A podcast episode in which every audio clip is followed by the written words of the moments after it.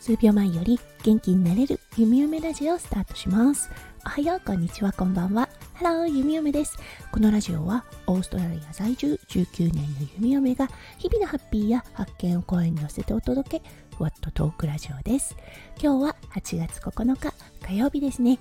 今日はちょっとね曇り空ですね。そして雨も降るかなって言われています。今日だったんですが弓嫁息子くんを連れてシドニーにある日本領事館に行ってきます。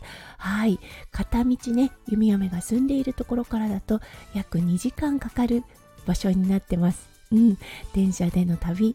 息子くんがねどんな反応をするのかちゃんとねいい子にできているのか。はいちょっとねドキドキしています。シドニーにね電車で息子くんと行くのは実は初めてなんですね。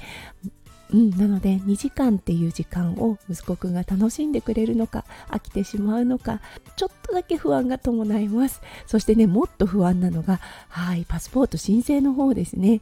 やっぱりねあのコロナ禍っていうことで全て予約制次の予約はもうまた2週間後とかになるので今回の書類に不備があるとはいとても困ります。はい日本の旅行だったんですが間近に控えているのでうんパスポートがないと非常に困ったことになるということで何度も何度も書類の確認しているんですがあどうしようもし何か足りなかったらっていう気持ちを拭えないのはこの弓嫁の小心者のせっかくのせいですかね。はい。まあでもね今日という日、うん、日常からかなりかけ離れた日となってますので、うん、それをね思う存分楽しんでいきたいなって思います。はい。おそらくちょっと雨も降るようなのでうんあのー、ママとしては大変かなと思うのですが、うん、まああのここは気合です。はい。今日の夜は存分にストレッチをしてゆっくり休もうかなって思います。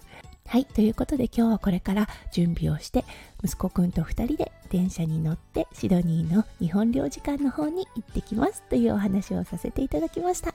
今日もね最後まで聞いてくださって本当にありがとうございました。皆さんの一日がキラキラがいっぱいいっぱい詰まった素敵な素敵なものになりますよう弓嫁心からお祈りいたしております。それではまた明日の配信でお会いしましょう。数秒前より元気になれる弓嫁ラジオ弓嫁でした。じゃあね。バイバイ。